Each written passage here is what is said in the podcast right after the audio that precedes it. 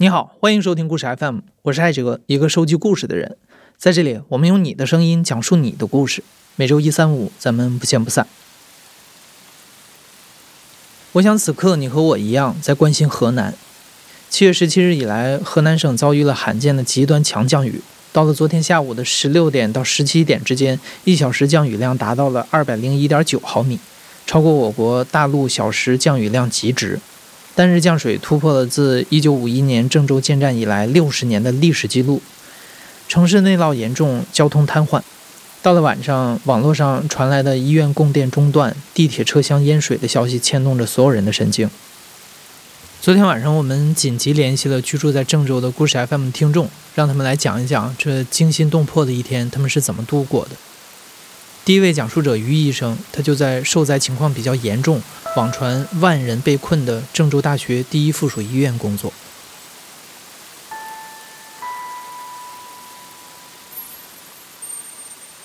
我们医院呢，就是其实是。被网上戏称为亚洲最大医院，其实是这个床位确实蛮多的。我们所在的院区是郑州大学第一附属医院的合医院区，这个院区大概能容纳病人在一万一万个病人左右，加上家属呢，确实是一个人群聚集的地方。嗯，昨天晚上呢，整个医院全部都淹了，整个一楼都是差不多齐腰的水，一米多。药房被淹，医疗设备、负一楼的医疗设备、CT、磁共振都被淹。嗯，现在水已经慢慢退去了，但是医疗环境现在很乱。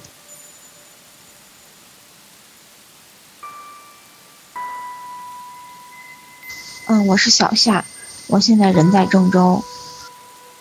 就是雨一直在下，现在还在下，然后我觉得整个郑州的情况还是都挺糟的，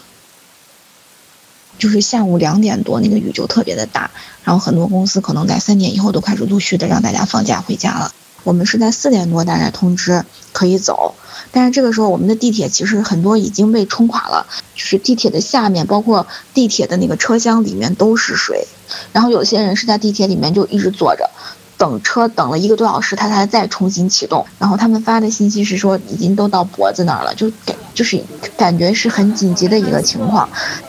海滩寺跟沙口路的中间段，海滩寺刚走过去。大家不要说话，你热不热呀？我现在打不了字，我是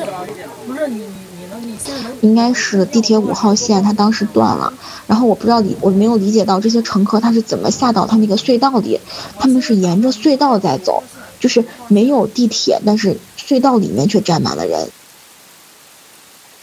郑州本来雨也没有特别多，可能就是偶尔有那么一一两场这种大雨，所以大家对这种下雨的这种紧急知识也没有掌握的很好。很多车它就贸然的，包括电车，然后汽车贸然的要从桥底下过，其实过到桥底下的时候，电车就飘起来了，电车也就彻底就没电了，这个时候就很危险。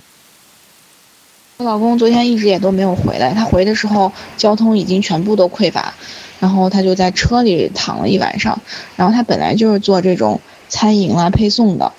然后高铁站附近现在滞留了几万人。他现在应该是在帮忙给高铁站那边做配送。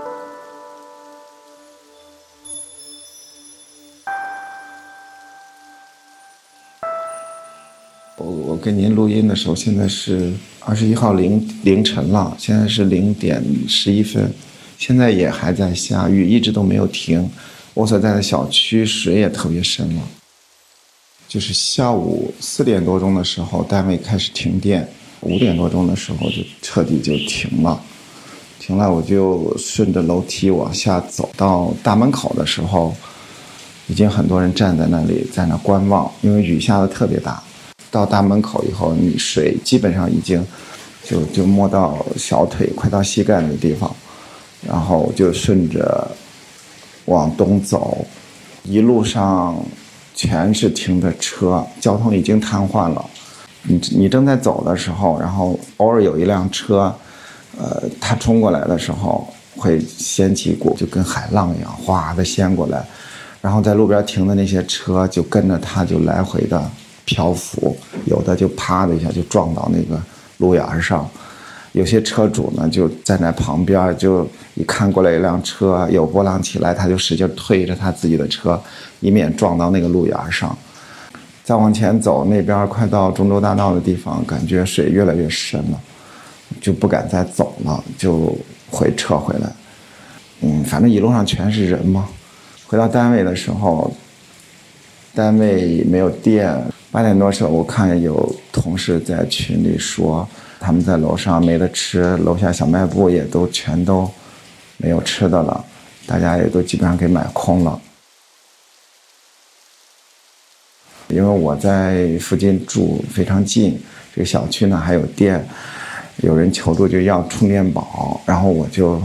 趟水过去给他们送过去。今天一早，董先生又发来了一条语音，他想方设法回到了办公室，再给同事们运送物资。我刚刚去单位给他们送水去了，然后因为没有电，还是没有电，应急的电也全部都。都都好像是也都泡水了，到现在还是很多人被困在办公室，嗯，因为那种办公室是密封的，也不太通气。然后现在是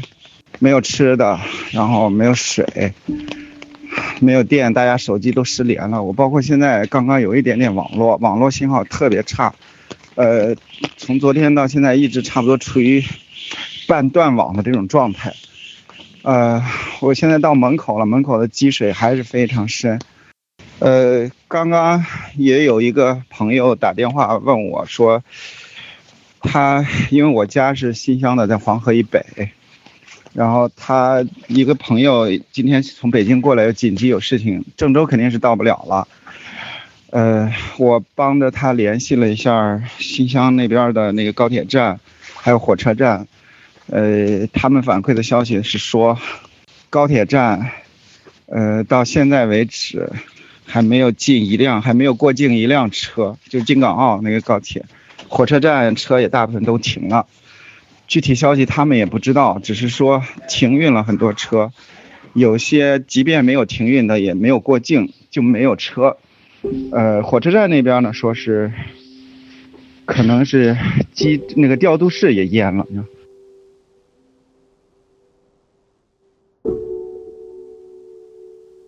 大家好，我是杨同学。现在我住在郑州的高新区，高新区的位置大概是郑州的西北角。我们这里不是郑州受灾最严重的区域。郑州基本连续下雨两天一夜了。从今天上午开始，郑州陆续的出现了不同程度的积水。到今天下午三点半左右，郑州基本全程瘫痪了，公共交通停运，有些地方出现了断水、断电、道路塌方的情况。到下午三点左右的时候，积水越来越严重，然后我老婆就提前出发回家。那个时候，他们写字楼下的城市主干道就已经有四十公分左右的积水了。期间，我们一直不停的在联系，沟通着外边的情况，但是他给我说，等了一个多小时也没有看见任何一辆公交车。等到大概六点左右的时候，天气还不见有任何的好转，我就实在等不了了。拿着伞出发去接他，出门走到主干道上，路上到处都是泡水的车，公交车就扔在路上，有些路口放着大卡车、洒水车、垃圾车作为遮挡，有些路口临时布置的有危险指示，但是像黄河一样浑浊的水，夹杂着下水道的气味，源源不断的往城市的低洼处流，一路上普遍深度都有四十公分。最深处差不多有齐腰八十公分左右，因为怕有沟沟坎坎的，我就在路边捡了一个树枝作为探路用，怕离电线杆太近不安全，我就绕来绕去的。平时二十五分钟左右的路程，我大概走了一个多小时，基本上半个身子都没入水里走，真的是太累了。因为时时刻刻提心吊胆，我就随便找了个路口稍微高点的地方，喘了口气，继续往回走。又大概走了一个多小时才到家，路上有很多人都在赶路，全部都是齐腰深的水。温暖的是路上时不时能听到有人互相在问：“老婶儿，前面咋样了？好走不好走啊？”“咦，我刚才过来的时候路也是这，都齐腰沉了。”大家都互相提醒着走过的路况和前边水的深度。今天我出去的时候路过了旁边的大学，大学里积水非常严重。因为他们的地势比较低，雨水倒灌进他们的地下室，基本上学校已经停摆了。晚上路边的商铺也都停电了，有很多商铺都已经被水淹了。但是这太突然，我们家附近差不多是在三个小时左右，从只是下大雨到水淹到商铺，所以大家都在想办法自救。我回来的路上看到很多店主用各种各样能用的东西把自己的门口挡着。每个门口都能看到一个或者两三个人，有的发呆，有的在把进去的水给泼出来。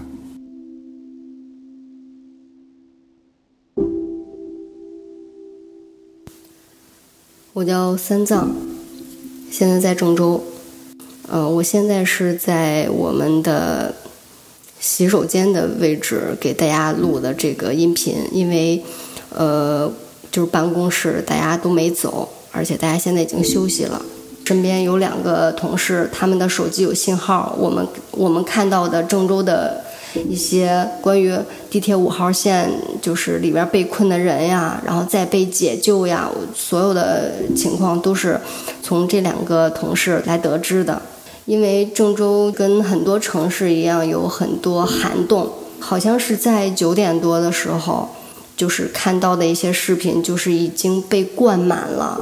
我们也不知道这些涵洞里边是否有那些，就是想要从下面过的一些汽车，他们有没有被困，然后有没有人就那么在里面了，我们也不知道。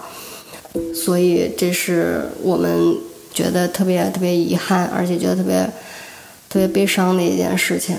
就是我们什么也做不了。我是在离我们家方圆三公里之内上班的。但是我老公呢是在呃西四环，在高新区，因为我们家是在金水区，这在地理位置上来说，就是我们家是一个中心，我在我们家东边，他在我们家西边，而且远得多。其实当时在就是手机没信号之前，我就给他发微信，我说不要回来了，就是咱俩都不要回家了，家里边有小孩的姥姥在照顾孩子，我说没有问题。我说我们两个就安全起见吧，但是这条信息没有发出去，而且他也一直联系不上我。这中间我婆婆就疯了一样的打电话，然后我妈也是疯了一样的给我打电话，但是我打不通。嗯，一直到我就是用了我同事的电话主动给我妈打电话的时候，我才知道我老公他说他要回家。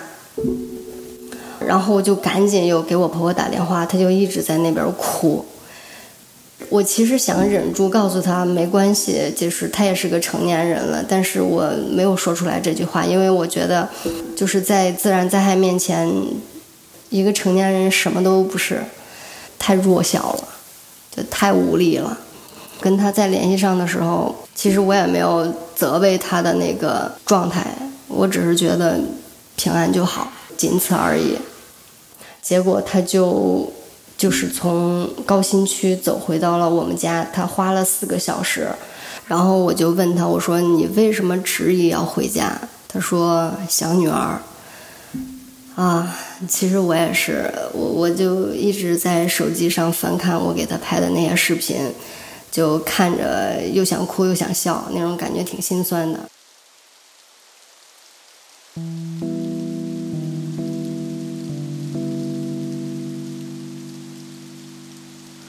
于医生给我们发来的最后一条信息是：我们一直在转运病人，就再也没有回复了。小夏家目前停水停电，他靠着一台有电的笔记本电脑在给手机充电，与外界保持着断断续续的联系。截止到发稿前，小夏的老公还没有回家，他是开商超的。他对小夏说：“这个时候超市绝不能关门。”董先生的手机从昨天开始就收到了很多关心他近况的朋友的消息。他回复说：“不管在哪儿，大家都要保重。”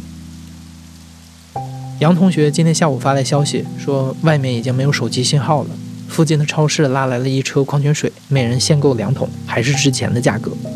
他正在跟家里人一起囤物资，街上挤满了像他们一样采购必需品的人。三藏家目前附近恢复了正常，他家也停了水。他从朋友圈看到，暴雨已经下到漯河了。从昨天晚上开始，各大新闻媒体已经陆续前往一线跟进报道此次河南暴雨灾害的情况。